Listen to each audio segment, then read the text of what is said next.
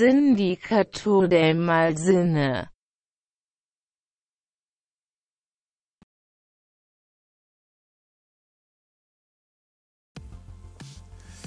Muy buenas noches, muy buenas tardes incluso, no sé, no sé qué, qué denominación merezca las 8 pm, pero pues aquí estamos el día de hoy, eh, puntuales, ¿no? Quizá con eh, algunas divagaciones antes de comenzar el programa, pero todo esto con el fin de pues, tener un, un episodio más dinámico, más rico, más completo.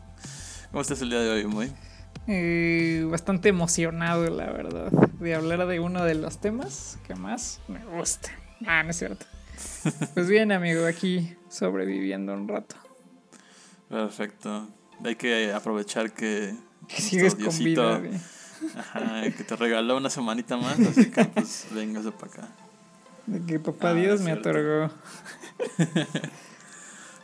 No, pero pues ya estamos aquí el día de hoy para pues sí grabar otro otro episodio del podcast del sindicato, pero también para pues ir cerrando este ciclo musical, ¿no? Eh, no, no es cierto. No, queda una, queda una, queda una.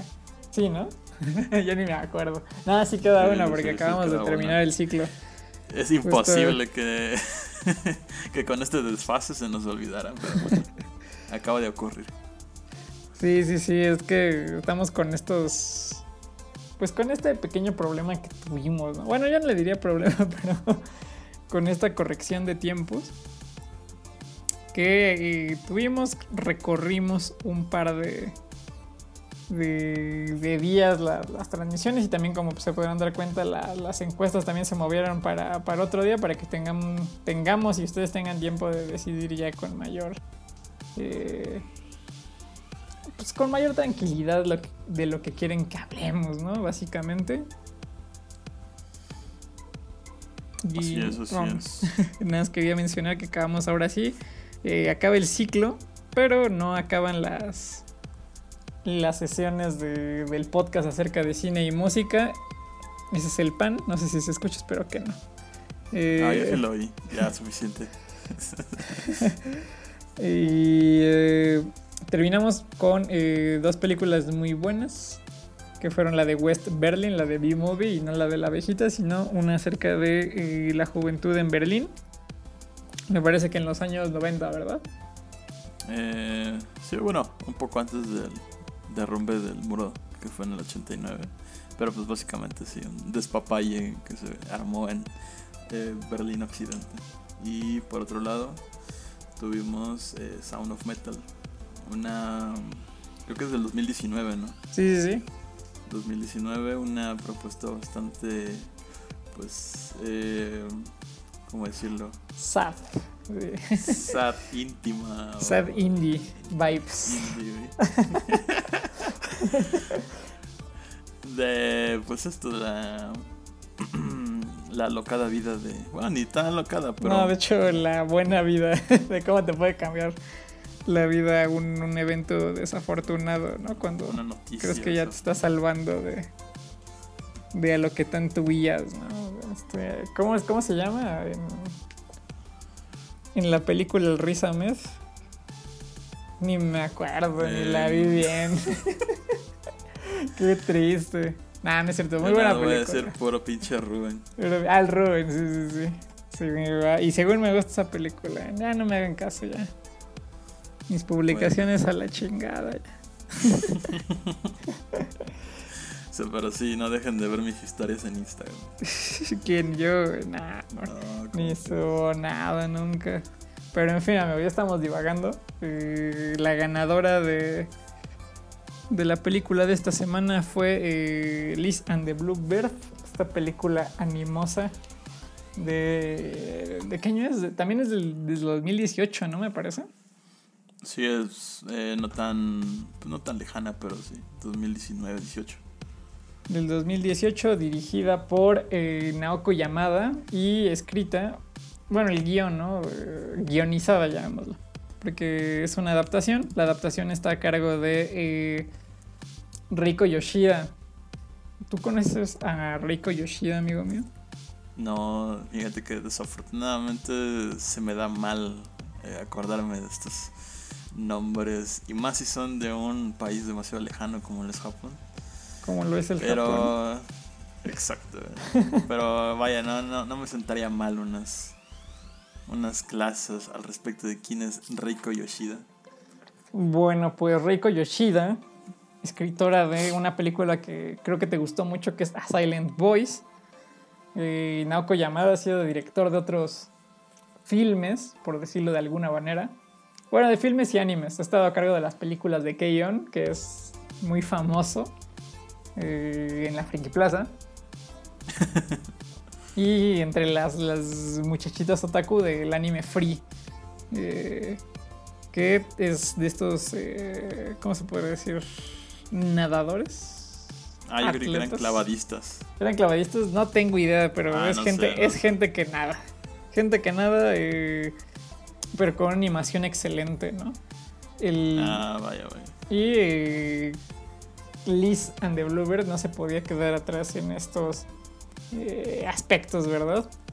Eh, cabe destacar que esta película está basada en una... Bueno, es un, es un spin-off de un anime que se llama Hibike Euphonium. Eh, me parece que la novela es del año 2017.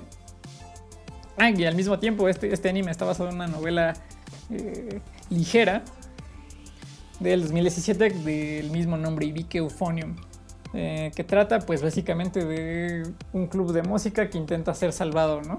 De, eh, bueno, más, más que salvado, retornar a las viejas glorias de lo que, de lo que era en un principio.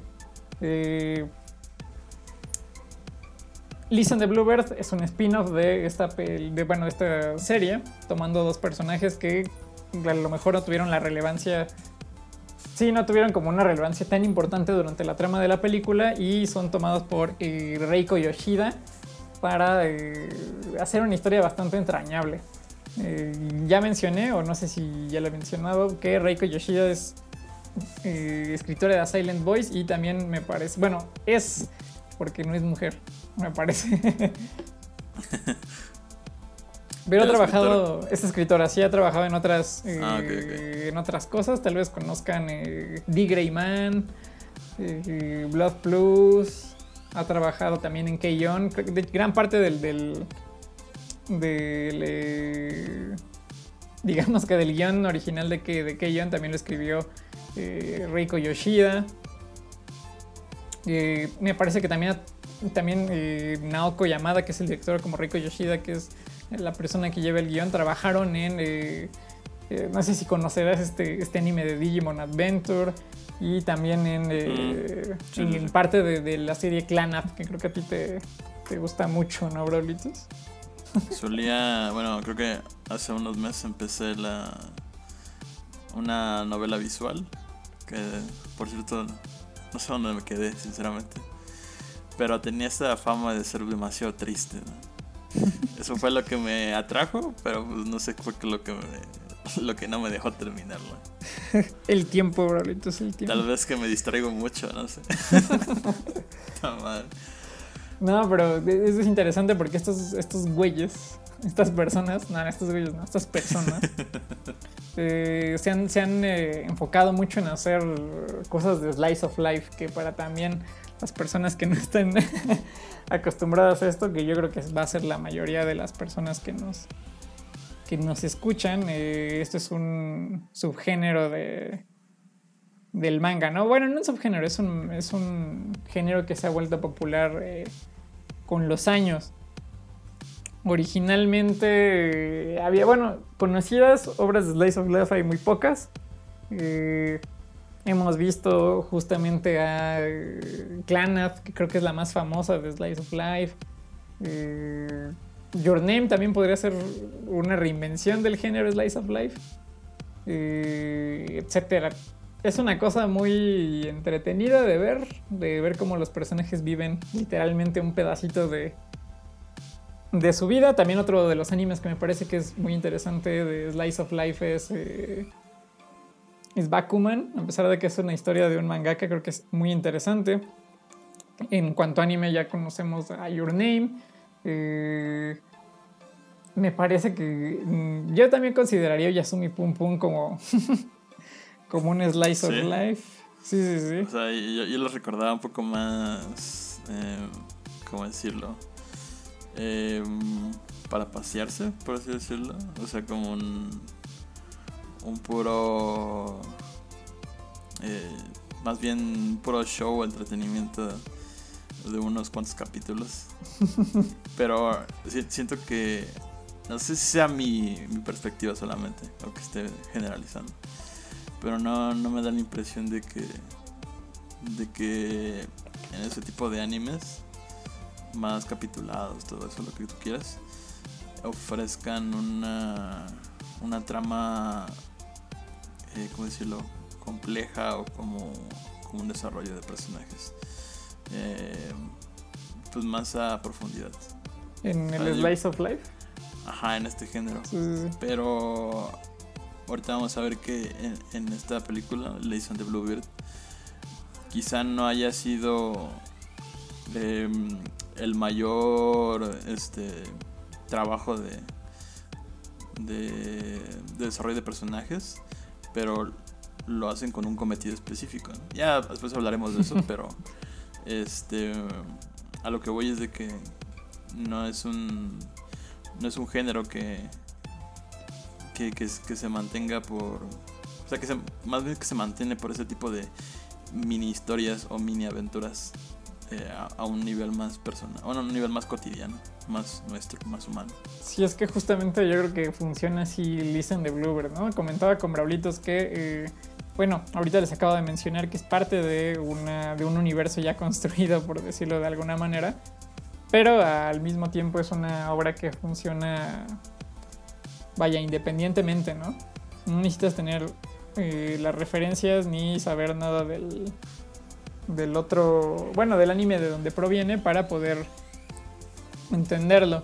Y eh, aunque, aunque parezca que no, esta película está hecha para que le entres al, al, eh, al anime o a la novela ligera. te comentaba Braulitos que, bueno, hablando ya un poco más de la película, como ya habíamos dicho, la trama originalmente era de recuperar un club de, de música, vaya. Y a partir de, este, de la recuperación de la gloria de este club de música se generaban varias... Eh, pues varias personalidades, ¿no? Tenías, eh, no sé, al típico personaje que es como más introvertido, a personajes que son como más divertidos, a personajes que son más serios, eh, a personajes que se sienten como súper comprometidos con, con, recuperar al, al, grupo de música, etc. Pero como que no hay una profundidad, solamente son como, como un cast de personajes que se tienen que eh, que cumplir, ¿no? Para que haya una diversidad en, en todo el grupo de, de personajes.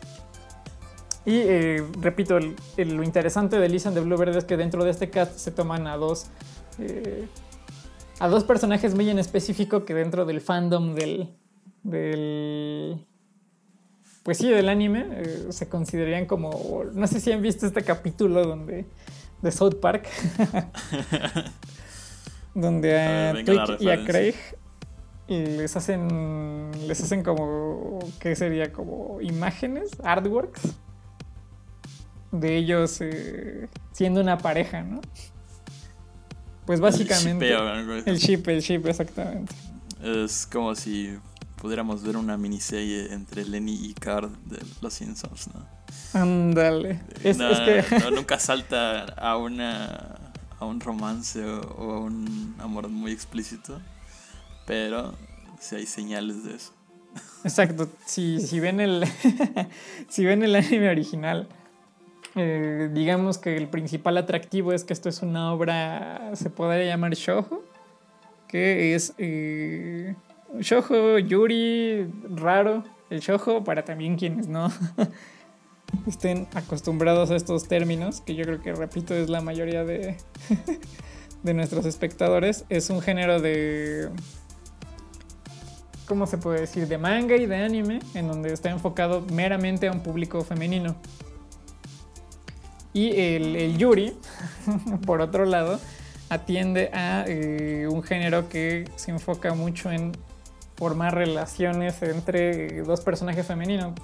por lo que podría decir que, que, que, haya como romances, pero solo entre, entre mujeres. Eh, dado este sentido, la obra se enfoca, la obra original se enfoca mucho en, en solamente en hacer ships, solamente en hacer romances, etc.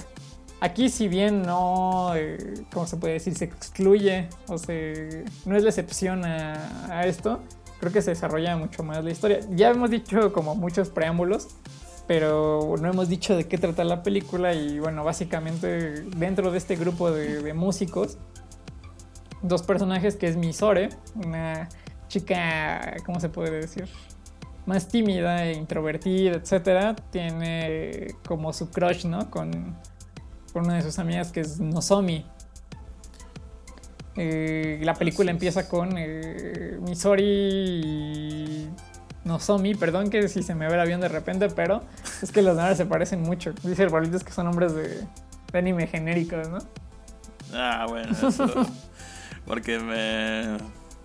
Por eso me, me, figuraba lo mismo, pero ya vi que no. Uno empieza con M y otro con N. N. Es totalmente diferente. Aunque su fonética es muy parecida. Pero bueno, estos personajes, eh, la película empieza con ellos conociéndose y eh, con les presta un libro, ¿no? Le presta un libro la, la Misori a la... No, la, la Nozomi a la Misori. Nozomi, exacto. que es Lisa de Bluebird. Eh, que trata de la historia de una, una muchachita que vive en un pueblo y que un día se encuentra con, con una, ¿qué se puede decir? Con una niña pájaro. Así es, correcto. Y que se llega hacen- después de una tormenta. Ajá, ajá, y se hacen amigas y eh, pues, básicamente la trama es de como que se enfoca mucho en, el, en la- las relaciones, cómo es la amistad, el desapego, aprender a vivir como, como sol- solos, las decisiones, etc. Y eh, uno pensaría que a lo mejor es una historia pues cuajada así, así nomás, ¿no? pero eh, se desarrolla de una manera interesante y más teniendo en cuenta el preámbulo que solamente es como de hacer eh, chips a cada rato.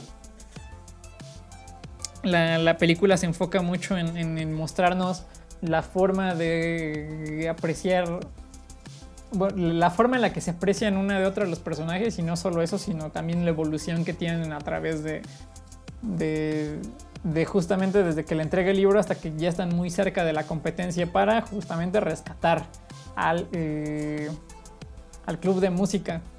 Eh, también a partir de esto pues vemos un montón de, de actitudes de las dos, vemos cómo cambian, etcétera, pero yo creo que el principal valor que tiene la película es su desarrollo a partir del paralelismo que tiene eh, Misore con, con, con Liz, ¿no?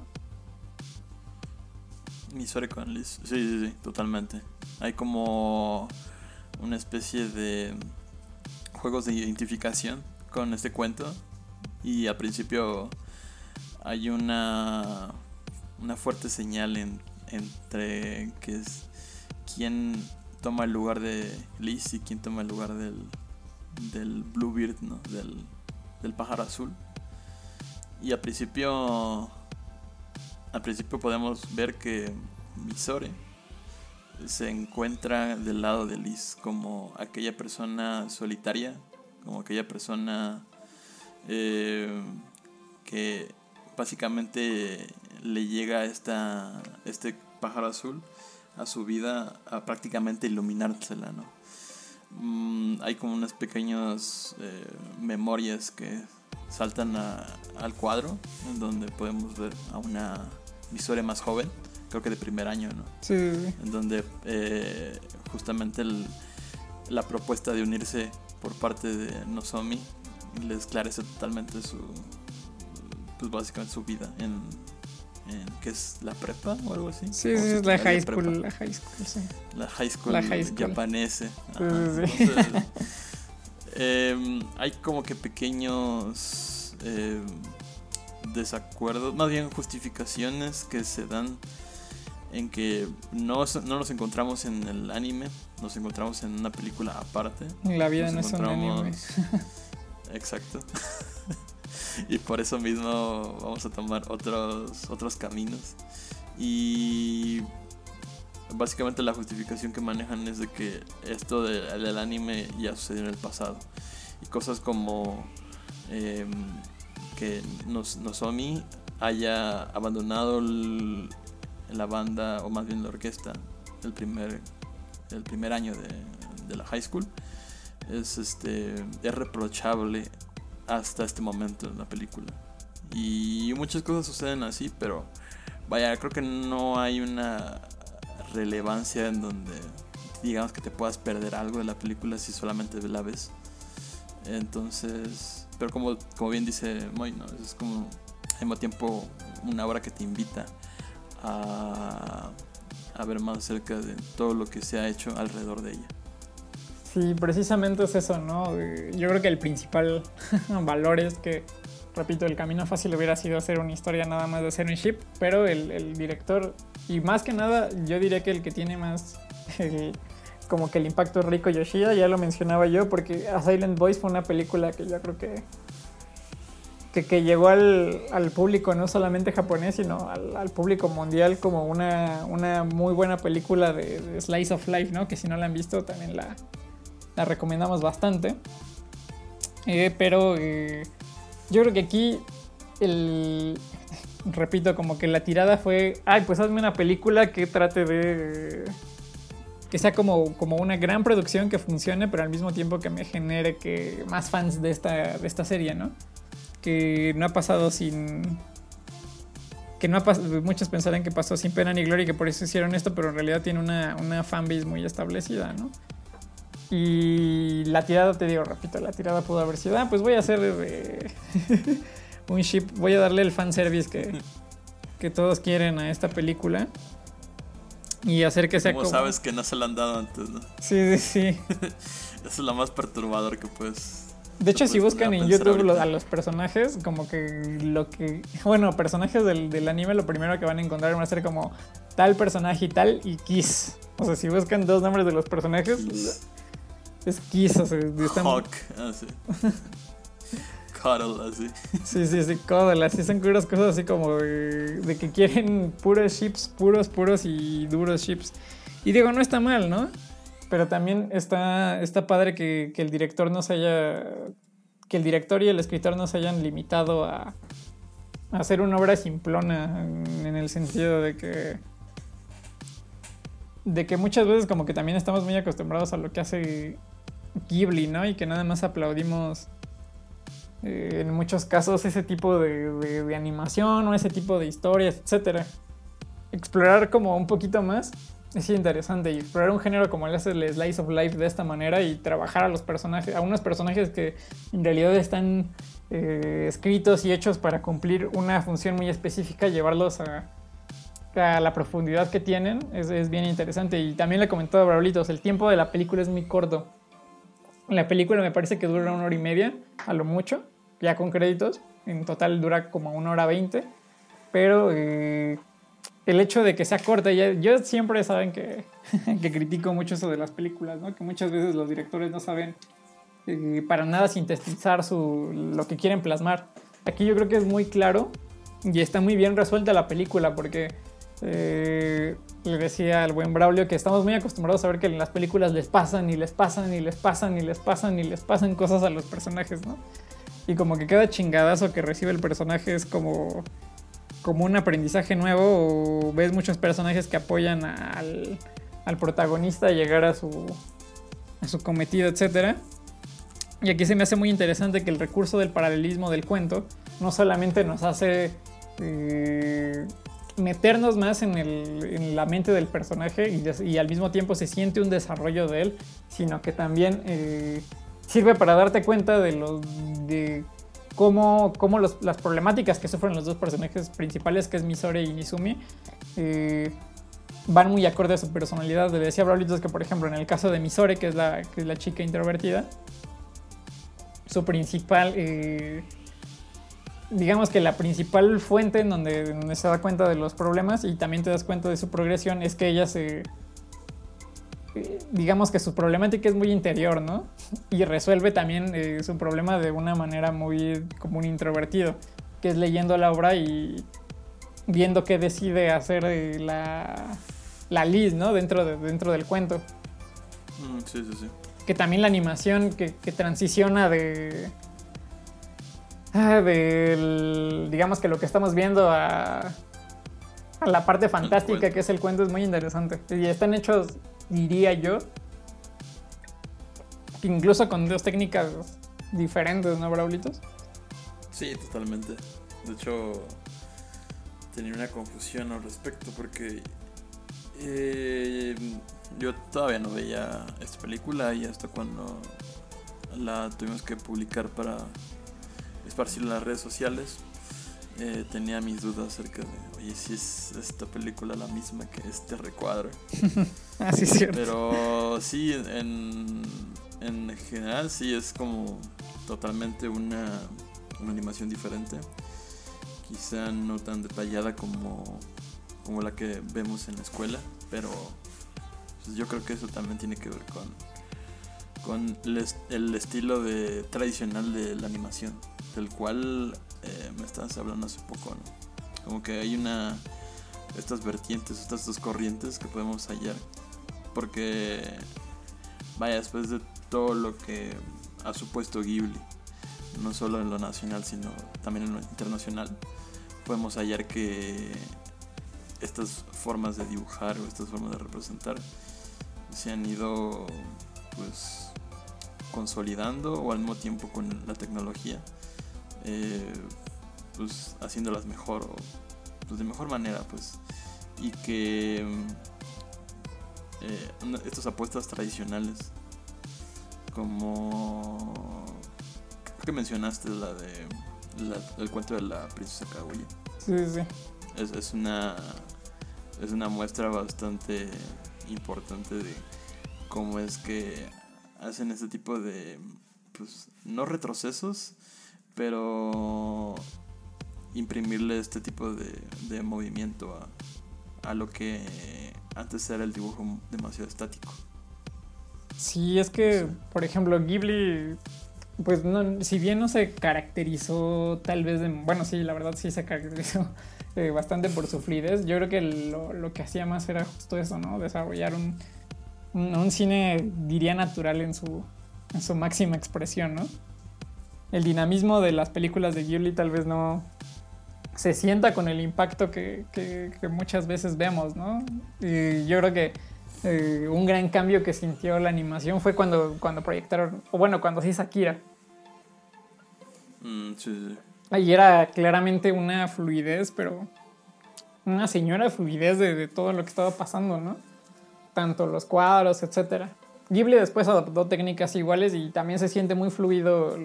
Si los ven hasta el día de hoy en Netflix, que está casi toda la, la filmografía, se siente fluido porque eh, digamos que lo hacían frame por frame. Eh, o sea, lo hacen todo a mano, de cero.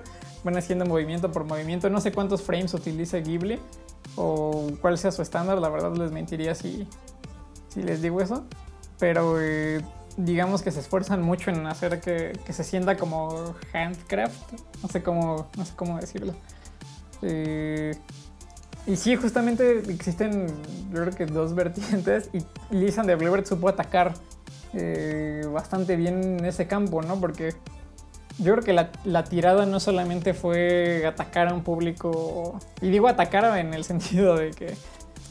de que vaya, exista Liz, digo, Hibike para, para todo el mundo, ¿no? Porque eh, al usar este tipo de dos animaciones, una súper moderna, que se ve súper fluida y que ha de ir como a más de, no, no sé, yo creo que sí ha de ir como a 120, ¿no? 120 frames por segundo porque se siente muy fluido cada movimiento de cada cabello cada cabeza. Sí, sí, sí, de hecho sí se siente, se siente muy, muy, muy bien hecho.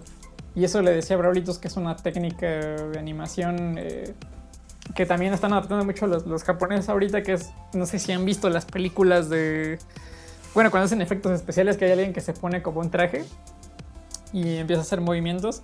Eh, no precisamente se captura eso, pero eh, eh, se captura como el, ¿cómo se puede decir? Como la forma en la que se mueve la, la persona y a partir de eso se empieza a, a, dibujar para que tenga una sensación realista y tenga una sensación fluida. Además de que los programas con los que se hacen hoy en día las animaciones son muy potentes. De hecho, no sé si sepas, el, el, programa con el que se hizo el viaje de Chihiro es de código abierto. No me acuerdo cómo se llama el programa, pero es el que se usa hasta el día de hoy. Eh, en muchos casos para la animación. Me parece que hasta Rick and Morty o algunos, algunos programas siguen utilizándolo eh, para animar sus, pues lo que tengan que hacer. Entonces es este, muy fluido. No sé si usa ese mismo programa, no sé cuántos te permita, pero es súper complejo eh, capturar eh, esa imagen y luego dibujarla. Y es bastante interesante. Le decía a Braulito que es, está cool que, que, utilice estos dos porque también el, cuando pasa la, la, sesión, que es de que, bueno, más bien como los pensamientos de Liz, eh, cambia una animación un poco más tradicional, ¿no? Un poco más eh, acuarelosa. Y es interesante, repito, porque en Japón hay como dos vertientes en donde uno se utiliza una técnica un poco más tradicional, que, o bueno, que en su momento fue tradicional y hoy en día la usan mucho para experimentar, como lo es de Tatami Galaxy o Ping Pong de Animation, etc. Que a lo mejor no es tan fluida, pero representa mucho más cosas. Y por otro lado, lo que se está haciendo con estas tecnologías y con el, CGI, ¿no? Eh, de Bluebird ataca, ataca a ambos y creo que, creo que es muy interesante tener en cuenta porque también los detalles que tiene de las dos partes son muy, muy bonitos, ¿no? La estética de, de, ambas animaciones se me hace preciosísima. Sí, son bastante apreciables y cumplen, pues de cierta forma, su cometido llegar a un público pues ya consolidado y también a, otro más abierto, más este incluso que no esté tan cerca de la animación japonesa. y eso pues como que eso ya es este ya es un ganar ganar por de alguna forma. Pero pues no sé qué te parece si entramos más que nada en toda esta pues polémica que se genera a partir de esto, porque creo que habías mencionado que hay una problemática desde el principio del anime que incluso es, es, es, válido mencionarlo, pero eh, más allá de que sea una problemática compartida por todo el, el por todo el grupo, por toda la banda, hay una problemática eh, sentimental o más, más bien emocional entre estos dos personajes. Eh, que bien, se entiende en el contexto en el que se encuentran, porque si bien desde un principio habías dicho que es la recuperación de esta banda, ¿no? De que eh, volverá a ganar estos este, concursos de bandas, de música y todo, y todo el rollo. El, dilema que nos encuentra, que encontramos en, esta película, eh, básicamente podemos mapearlo en, el sentido de que de un lado eh, podemos ver a, a través del nombre, eh, Misore. Misore, eh, ella es una, bueno, ella toca el oboe, mientras que Nozomi toca la flauta. Y ambas están en esta banda en donde tienen que interpretar, pues básicamente una especie de, de composición que entre la flauta y el oboe se complementan mucho. Y, es una problemática porque cada vez que ejecutan la obra hay un pequeño pues, desliz o en realidad no le termina de gustar al, profesor de música. Y esto escala a los sentimientos de estas dos chicas. Sí, es que eso es interesante también, ¿no? Eh, porque durante toda la película, tanto tanto el cuento como las mismas relaciones que van haciendo, como los comentarios de los personajes van desarrollando mm, digamos que esta problemática son detalles que, que, te muestran que no hay una coordinación como tal, ¿no? Durante la primera parte de la película yo creo que se deja muy en claro que son muy amigas, incluso las otras chicas del club como que dicen, ay, a mí me gustaría ser amiga de ellas, ¿no? Porque son como, o ser como ellas porque son como súper unidas. Y así, pero conforme te va avanzando la película te das cuenta que solamente se están reprimiendo para que mm, para no fallarse entre ellas, ¿no? sí. Y, y, tanto eso como el cuento, como el mismo hecho de que a una, a una sí le dicen que tiene talento para, para irse a la, a la universidad, ¿no? A una universidad de música y la otra no. Y también yo creo que un, detalle interesante fue que, que, esta Misore cuida mucho a los peces globo, ¿no? Y la otra me... No, no sé si estoy equivocado, pero la otra quiere ser veterinaria o algo así. Eh, creo que en algún momento nada más dice que piensa en una universidad convencional. Sí, no, no, estoy muy seguro. Sí, yo tampoco estoy seguro si menciona eso, pero se me hizo también como un, un detalle como interesante a comparar, ¿no? Son cositas que a lo mejor eh, pasan desapercibido, pero que, que, son, que son importantes, ¿no? Y más para una obra que es, digamos, autoconclusiva a comparación de sus de su saga principal, por decirlo de alguna manera. Sí, ya se viene la segunda película del anime, descuido. ¿Ah, sí? Para todos aquellos fans. No, no sé, bueno, estaba leyendo que eh, sacaron el hace dos años o, o quizá fue un año después de Listen the Bluebird que estrenaron película de este anime. Sí, es que em, tiene, tiene como una influencia muy, muy fuerte en el público japonés, o sea tiene creo que hasta juegos y no sé qué. O sea, sí es, sí es, sí es algo allá. A lo mejor y aquí no, pero... o sea, el anime me refiero, porque aquí me parece que hasta ganó, bueno, aquí en... Fuera de Japón, o sea, me parece que ganó hasta un Sitges. A ah, mejor animación. Es una... Sí, sí, sí, o sea, sí tuvo como su... Su impacto. Y otra de las cosas que yo creo que es... Bueno, no sé si vayas a mencionar algo antes. A ver, adelante. Es que yo creo que otro de los grandes méritos que tiene la película es que es, entre comillas, eh, le decía a Braulitos que los japoneses son muy... al parecer parecen muy open mind, pero nada más lejano de la realidad. Como que... Yo también pienso eso, pero siento que es como que son demasiado open mind, pero desde su ámbito más privado. Sí, sí, como que no, no, no, piensan de ninguna forma exponerse a ese nivel, ¿no?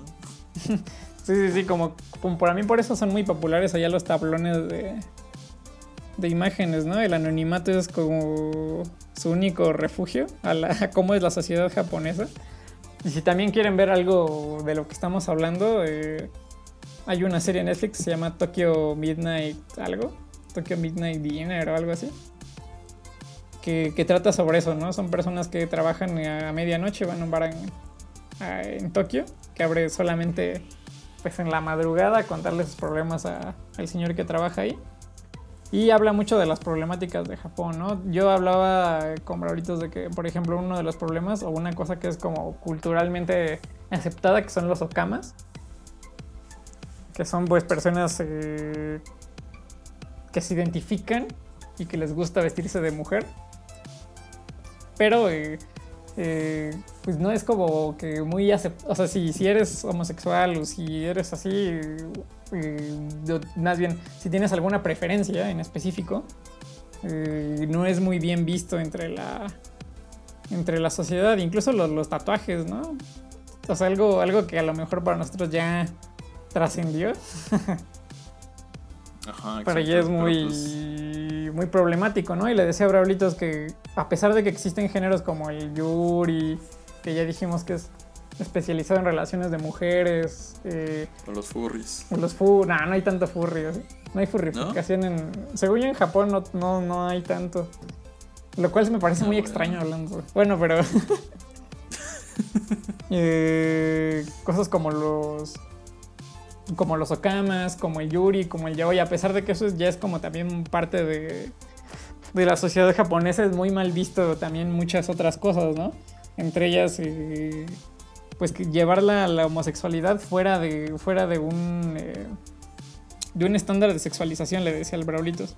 Porque muchas veces también estas obras están enfocadas a, a satisfacer, pues como si fueran ya casi casi filias, ¿no? están considerados estos, estos mangas que, nada más lejos de la realidad y hay muy pocos que yo creo que abarcan eh, este tipo de, de, cuestiones de una manera como lo que es algo normal, ¿no? Y yo creo que Lisa de Blue Verde es una... lo trata de una manera muy respetuosa y muy bonita. Mm, sí, sí, sí. De hecho, por eso más o menos te, te comentaba, ¿no? Que quizá para mí no había tanto romance o tanto amor en el aire. Eh, ese tipo de, ¿cómo decirlo? De respeto o de estima desde una relación de amistad. Eh, que por un lado puede llegar a, a, puede ir hacia otro lado que, que justamente es una como una, una visión más de, de, amor. Por otro lado, puede llegar a ser de respeto, como, como lo es por parte de Nozomi.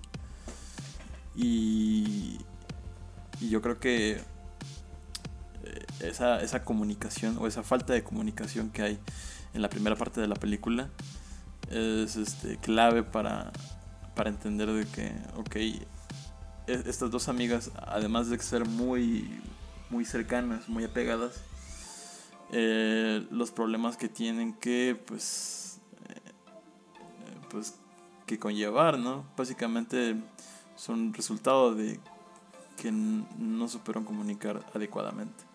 Tanto por parte de Nozomi de dejar la banda pues el primer año como de mis de Misore al eh, seguir a Nozomi por, por querer elegir la escuela de música son, bastante, ¿cómo decirlo?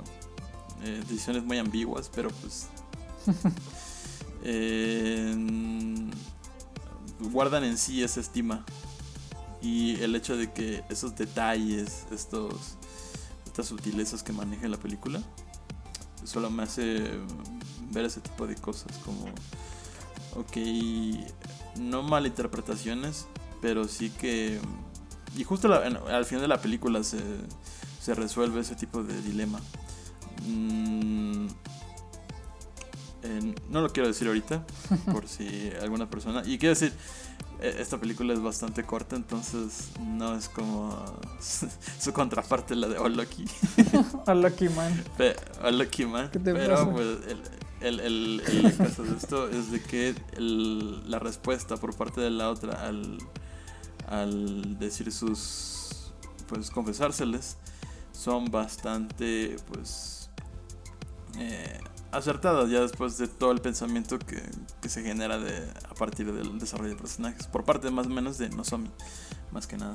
Sí, justo te digo, es, natural, es algo que, va a pasar y sientes que va a pasar y, y así, y, y, no se siente, o sea, tampoco como que cumple con, con algo, como que se siente forzado, ¿no? Que es como, repito, como un fanservice de que pudo haber puesto el, director muy fácilmente y darles gusto a todas las personas que, estaban esperando y que buscan lo de Nozomi Kiss y así.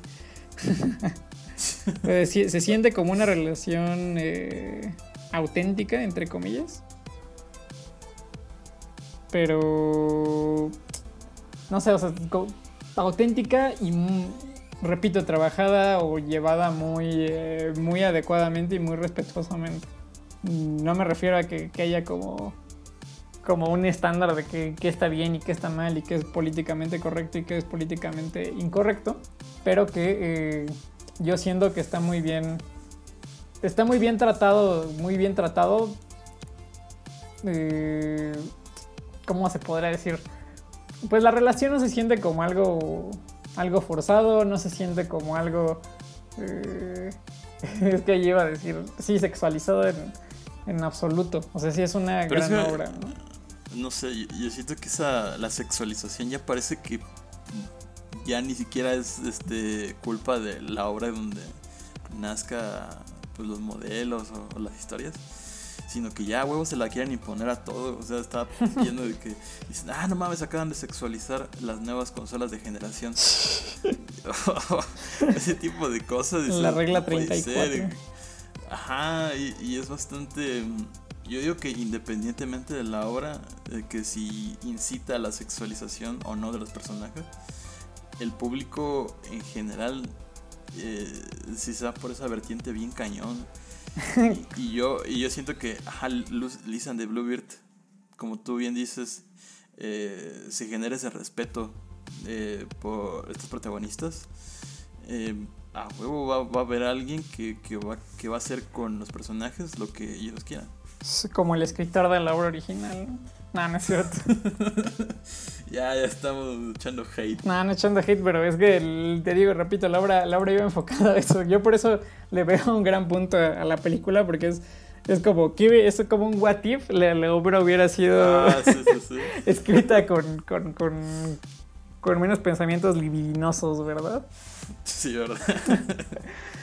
Porque te digo, o sea, si, si checan la original está plagada de eso y está plagada de momentos que dices, ay. Porque también ni se siente tan. tan cursi. O sea, la película sí es. sí es este. cursilona, no voy a decir que no. Pero tampoco es como que, puta, me voy a chutar. Melosa. Ándale, no es melosa. es, es todo lo justo y. Igual es melosa porque los personajes tienen como 15 años. Ah, bueno, sí. Y pues obviamente cuando tienes 15 años piensas puras pendejadas, ¿no? Y piensas que las cosas tienen que ser de esta manera y también está representada, yo creo que, que muy bien cómo se sienten los, personajes, ¿no? O sea, son, son sentimientos normales de cuando tienes esa edad. Confusión, no sabes qué hacer con tu vida.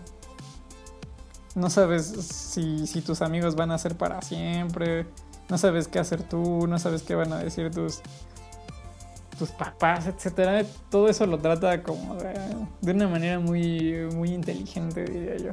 Bueno, no muy inteligente, pero de una manera prudente eh, en todo sentido. No sé, no sé si tú lo sientas eh, igual. Sí, es como.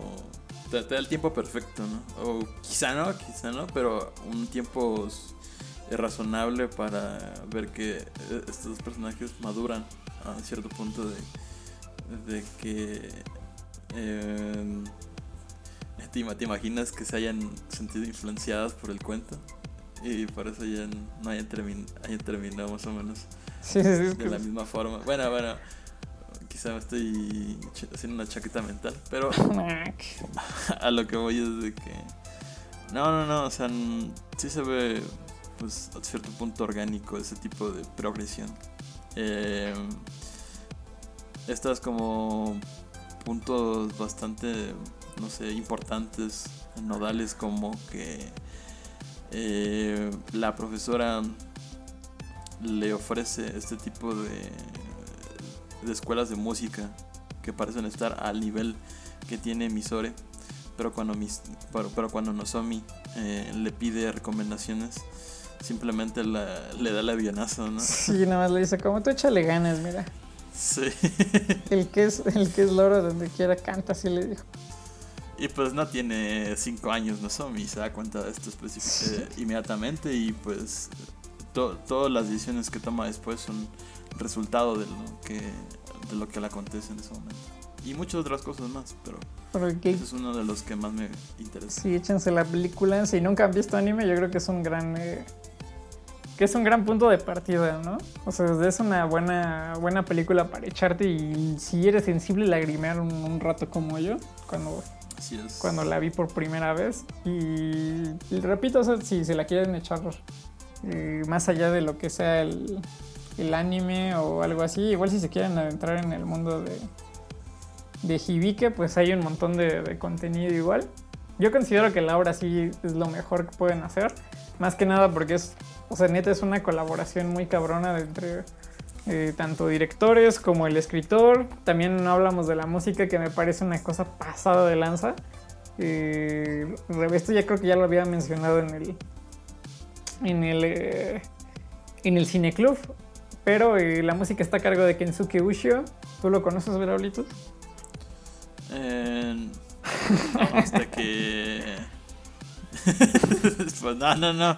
¿Qué te puedo decir? Eh, si ustedes tampoco lo conocen, les recomiendo eh, echarse unas OSTs o unos soundtracks que, que hizo principalmente para la por otro director muy famoso, ¿no? Por un estudio que es Ufotable, me parece, y Toho Animation. Ha trabajado para Space Dandy, para Pinhawk de Animation, la mismísima Silent Voice, y también produjo bastante música para Devilman Cry Baby, para el próximo Chainsaw Man. Ah, también va a aparecer ahí. Sí, sí, sí, entonces eh, es un trabajo muy cabrón, tanto tecnológicamente hablando como yo creo que también entendamos que, repito, la sociedad japonesa es muy cerrada en estos asuntos, entonces creo que eh, tener como un poco de representación ahí es, es, interesante. Muchos dirán, ya lo hizo también Satoshi Kon en, en Tokyo Godfathers, pero creo que es importante también tener en cuenta que, que pues hay, que existen estas, estas cosas, ¿no? En, en, en producciones. Pues ahí lo tienen. Ya tienen bastantes nombres que googlear, bastantes páginas de anime que descargar. Pero pues, no sé. Eh, yo creo que nuestro trabajo aquí ha concluido. ¿O quieres agregar una cosa más? Pues nada, en estos días ya estaremos haciendo la, la encuesta igual, ¿no? Ya se habrá hecho la encuesta. Bueno, la trivia para las estampas. Nos estamos surtiendo apenas. Repito, tuvimos ahí unos problemas. Más que nada fuera de lo, Ahora sí no, no, no nos falló el proveedor ni nada, fue algo más personalillo. Entonces eh, ya las tendremos en la trivia. Entregaremos las estampas que, que, que, tenemos prometidas, ¿verdad? No, no es una cosa que se nos haya olvidado. Y eh, también recuerden de seguirnos, de votar por el episodio de esta semana. Y checar también el, el nuevo ciclo, ¿no? Que se viene, bro. ¿Estás emocionada por el nuevo ciclo? Yo sí. No, hombre, lo, lo siguiente de emoción. es un ciclo que sabemos que les va a gustar, un ciclo del que ya hemos hablado, ¿no? Exactamente. Ni Yo siquiera se que- esperan. Esperen, es lo único que, que les pedimos.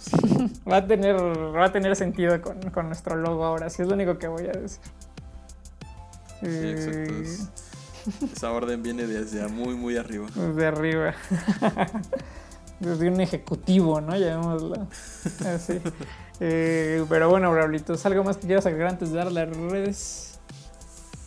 Ah, pues. No sé. Quiero decir. em, yo creo que en cuanto a que una obra llegue a tener el impacto que. eh, más que nada internacional. Y pues se le elogie por lo que hace o por, los in- por las innovaciones que presenta. eh, pues ya es bastante mérito. O sea, entiendo que en algunas otras instancias eh, otros animes sean famosos por pues los libidinosos que son, ¿no? pero a lo que me refiero es de que eh, cuando el público en general y el público internacional lo reciben de tal manera, pues yo creo que ese es eh, suficiente razón como para darle atención. No como yo, que le tuve que ver hasta el, hasta el sábado. Pero, Pero para pues, eso es el Cine. Club, Braulito. Para eso es el cine club, para eso, para eso es la comunidad. Uno no lo sabe todo. Exacto, exacto. No, no tiene tiempo de ver todo. No, es Dios ni el. ¿Cómo se llamaba? El profesor Manhattan para andarlo viendo. El profesor Manhattan. Exacto, entonces pues ahí lo tienen, es una chance, es una, una paseada. No le tengan miedo al anime, ¿no? No, no, no van a empezar a oler feo. No van a decir Ichini-san arigato. Eh, Hay un- una gran cantidad de historias. pues, yo, yo siento que también ser otaku ya es bastante. Al menos dicen que se está volviendo más de moda, ¿sabes? Pues sí, sí, ¿Tú sí. crees eso? Sí, yo creo que yo sí creo eso, ¿eh? ya se está volviendo más. O sea, yo, por mí qué chido, porque igual encontramos más cosas. Pero pues también hay, como todo, ¿no? Hay que saber. Hay que saber diferenciar de qué está bien y qué está mal. Pero pues bueno. Porque todavía es como un yo, público- yo me voy a hacer, yo me voy a autoproclamar otaku cuando me acabe de ver Naruto. No. Hasta antes. Te vas a No voy a convertir en Itachi, quién sabe, puede ser. Un Gucci Givenchy te vas a poner. Pero bueno, amigos míos, eh, con esto concluimos el episodio del día de hoy. Citando a Bad Bunny, qué divertido, la verdad. Qué divertido, qué divertido las letras. Y pues ya saben dónde seguirnos. Vamos, estamos a, a una tanda de capítulos de terminar la primera temporada. Eh, repito las redes. Eh, estamos en Twitter como arroba crimen sindicato. En Instagram como arroba crimen sindicato. En TikTok como arroba crimen sindicato. En Letterboxd como arroba crimen sindicato. En YouTube como el sindicato del mal cine. Y en Twitch como el cineclub remoto. Ahí nos pueden encontrar todos los fines de semana. En realidad viernes y sábado. Y pues esperen el último ciclo. Esperamos que les guste. Y nos vemos la... Bueno, la semana más bien. Nos vemos el fin ya. Ya, ya, ya. Cuídense mucho amigos. Adiós.